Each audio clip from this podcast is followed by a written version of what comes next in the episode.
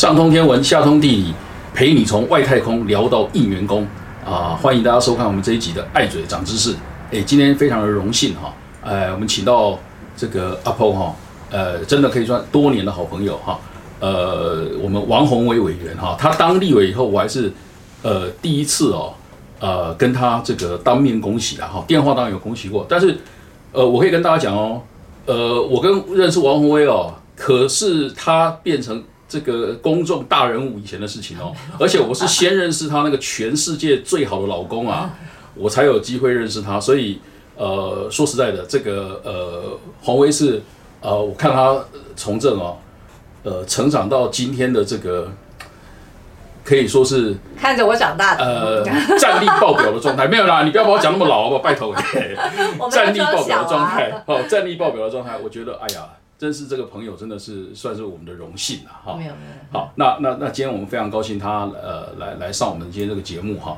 那我们今天呢呃要跟大家谈一个最近呃可以说全民大家都很关心的问题哈，就是呃关于国防部啊呃本来要推的这个所谓全动法哈。那现在这个法案呢呃这个显然民进党政府听到了社会对他。非常多的疑虑啦，哈，所以现在好像又暂时把它藏到这个水里面去了，哈。那这个情况是怎么样呢？我们今天就要请洪威来跟我们呃谈一下，哈，这个大家非常关心的全动法，哈。那在这个洪请洪威正式开始讲以前，哈，我们先跟大家这个给一个背景资料，哈。我刚才跟洪威分享过，哈，这个在网络上最近有人在传，哈，但是这个就是原文印出来，这个叫做。美国陆军战争学院的一份计划叫 Broken Nest，哈，它这个这个这个文章的报告的名字叫 Broken Nest，意思是什么呢？我们把它翻译成叫覆巢，哈，覆巢计划，覆巢之下无完卵的覆巢。这一篇报告，呃，内容里面也引述了我们这一句这个中文的格言，当然还用英文把它写出来。那英文写出来，覆巢之下无完卵，写的就是 Broken Nest。它意思是什么呢？就是美国要为有一天，哈，把台湾这个呃，如果守不住的话，要怎么样让它成为一个这个中共也没有办法利用的地方？好，意思就是要把台湾很多重要的大家现在知道的基础设施，预先设置破坏的计划，要把它破坏掉。那其中最重要的一个特别讲明就是台积电，好，要怎么把它破坏掉？好，所以美国已经在打算说，有一天台湾万一守不住的话。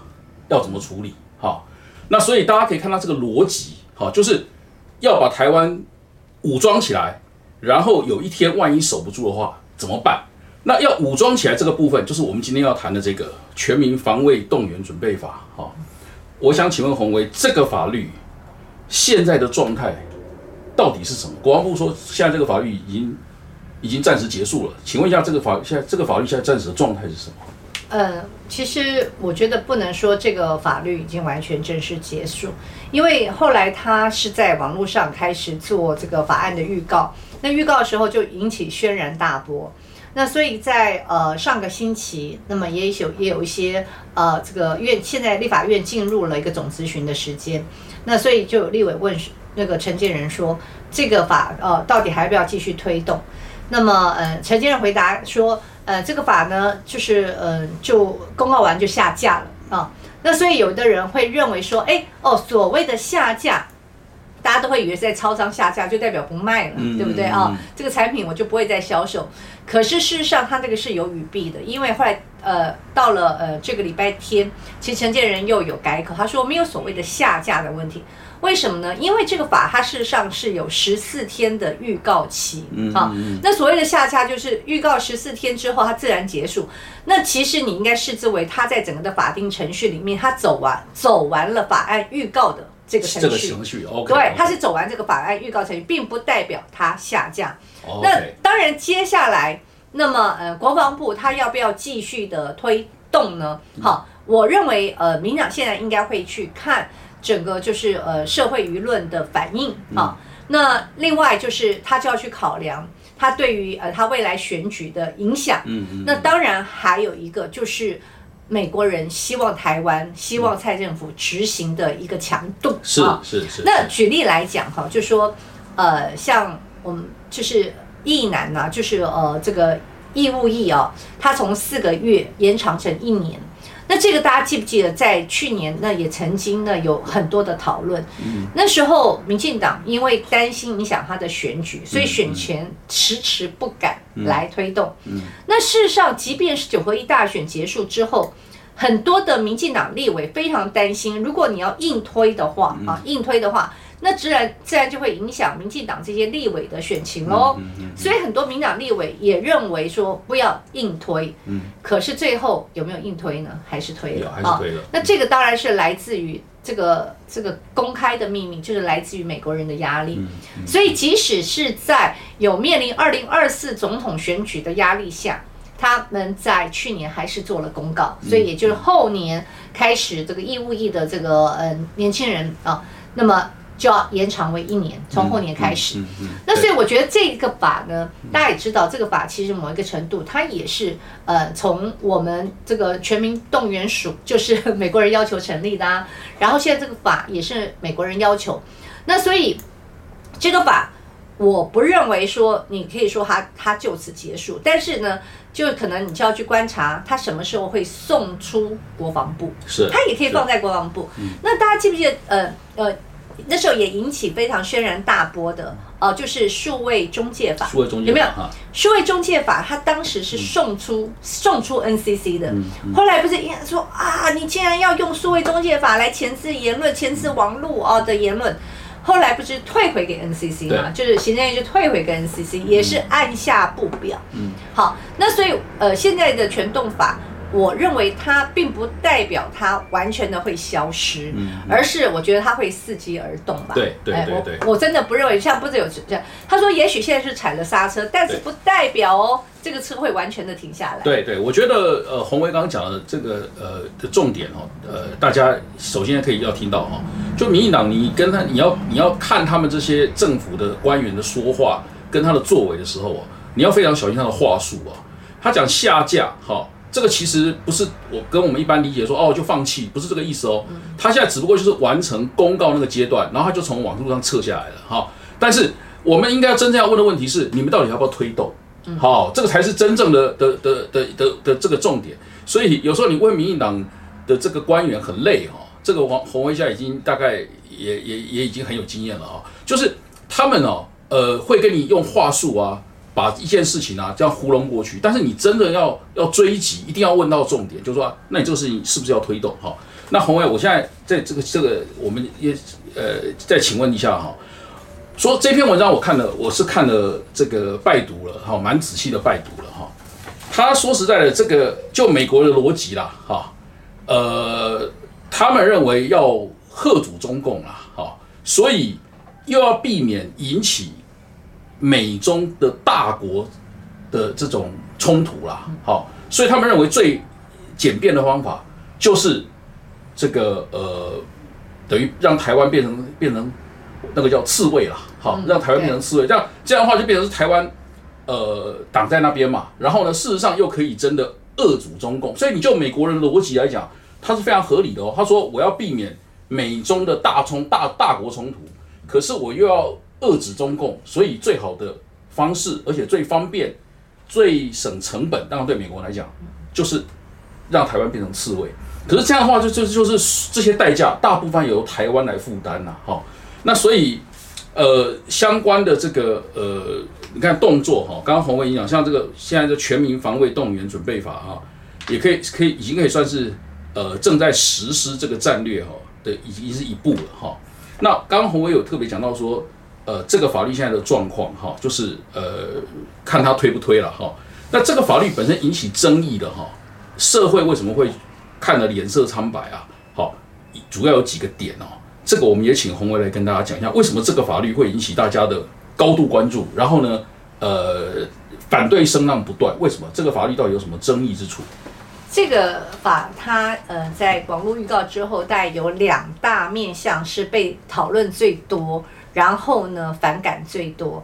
那一个就是娃娃兵的问题啊、那大家讲就说，呃，现在义务役已经要延长成一年，那但是呢，他现在是对针对十六岁以上哈、要学校造册啊、造册之后呢，就是而且还要做所谓的任务编组，它会有两大编组，一个呢就是呃呃协勤啊协勤大队哦，那协勤什么呢？比如说嗯，包含协助勤务的对，协助勤务，对，啊协助勤务，那就是包含你呃呃有交通运输啊，有通讯，还有医疗，还有甚至呢，就是你要到一些军需军需的工厂啊来去协勤。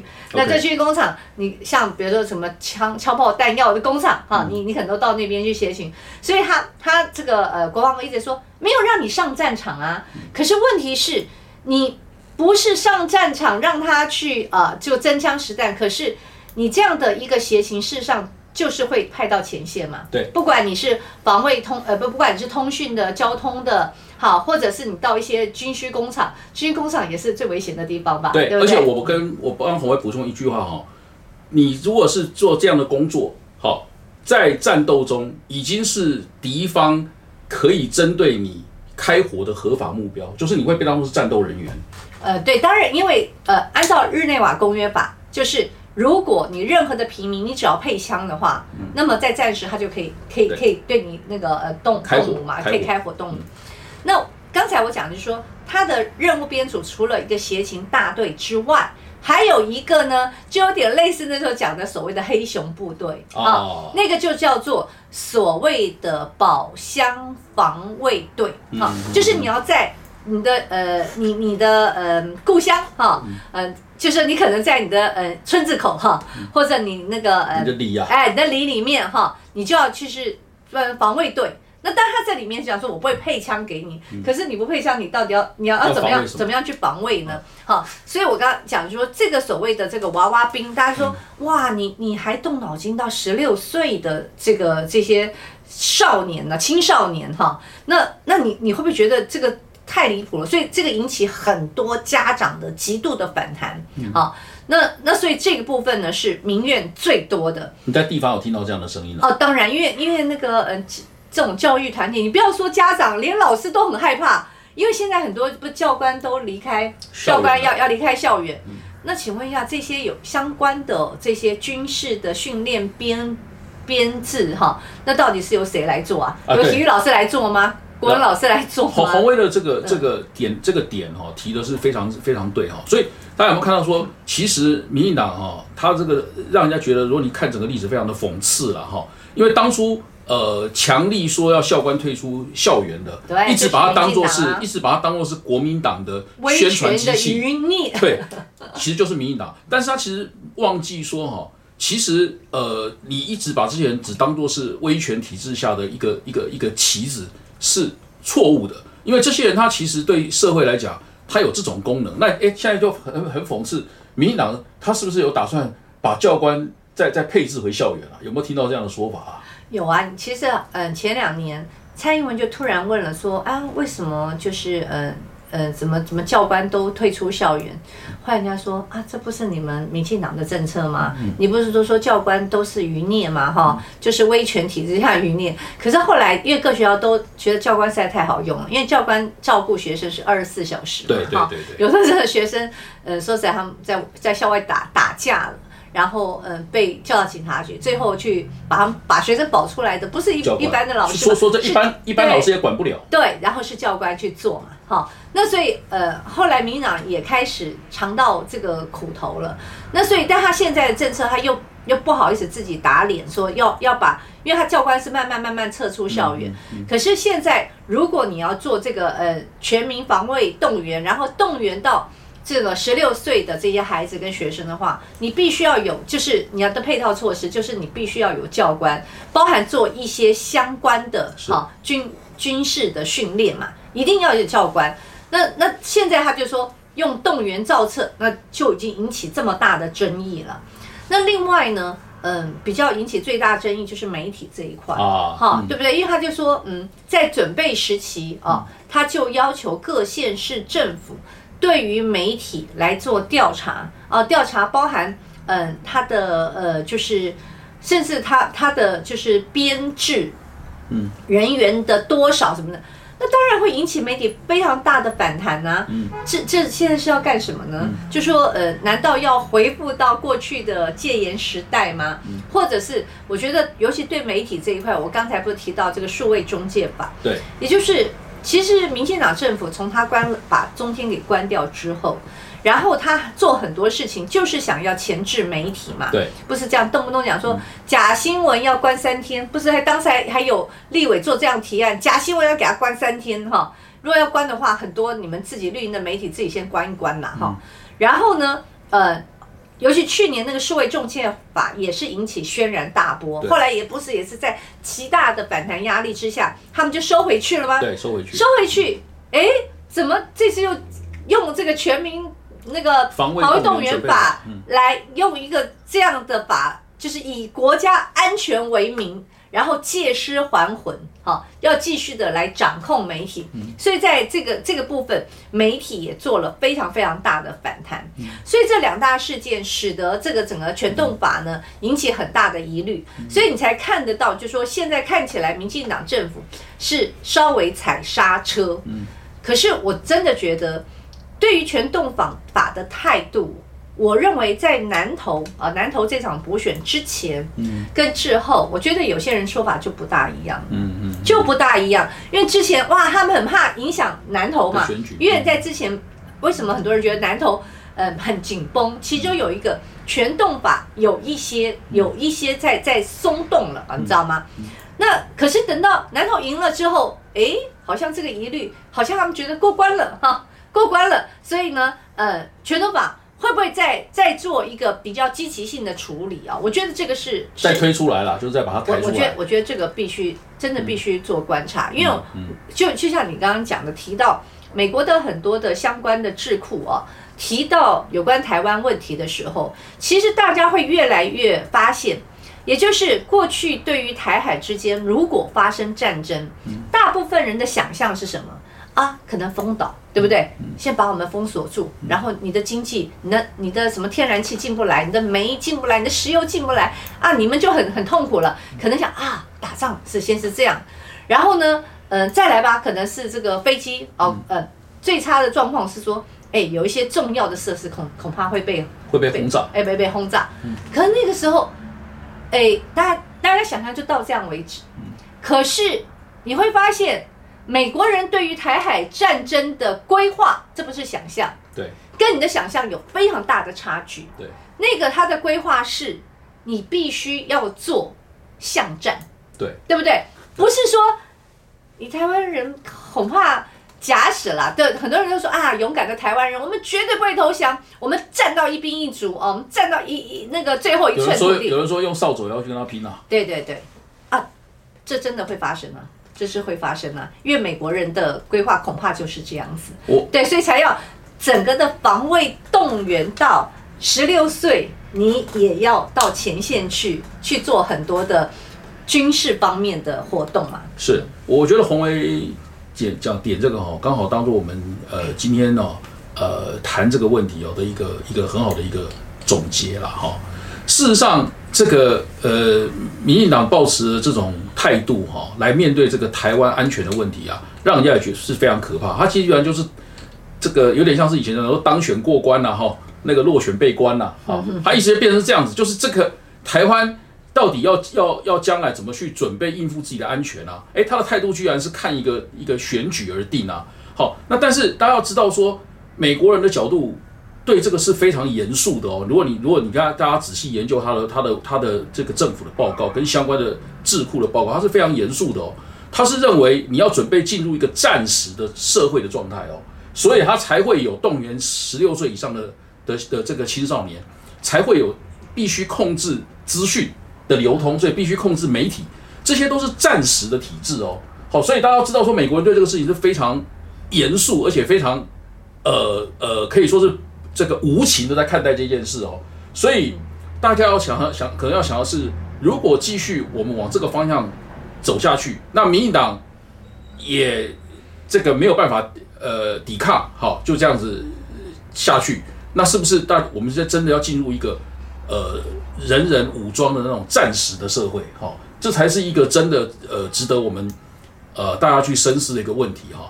那那今天呃红威时间可能也也要差不多了哈，差不多。嗯，对，差不多，不好意思，对他下次有机会再来。哎哎，对对，我们今天 如果你还要邀请我的话，今天我们今天哎，我的荣幸，我的荣幸。我们今天非非常高兴哦，能请到那个呃洪威哦，他现在也很忙哦，所以说实在的，这个也是今天第一次当面跟他呃选举以后跟他见面，跟他恭喜哦。好，那啊，不是选后第一次见面吗？是吗？是啊，是哦。选前我们有见过了，哎，选选前我见过了，选后选后选后是第一次了。你也忙嘛？你刚才刚刚刚上任。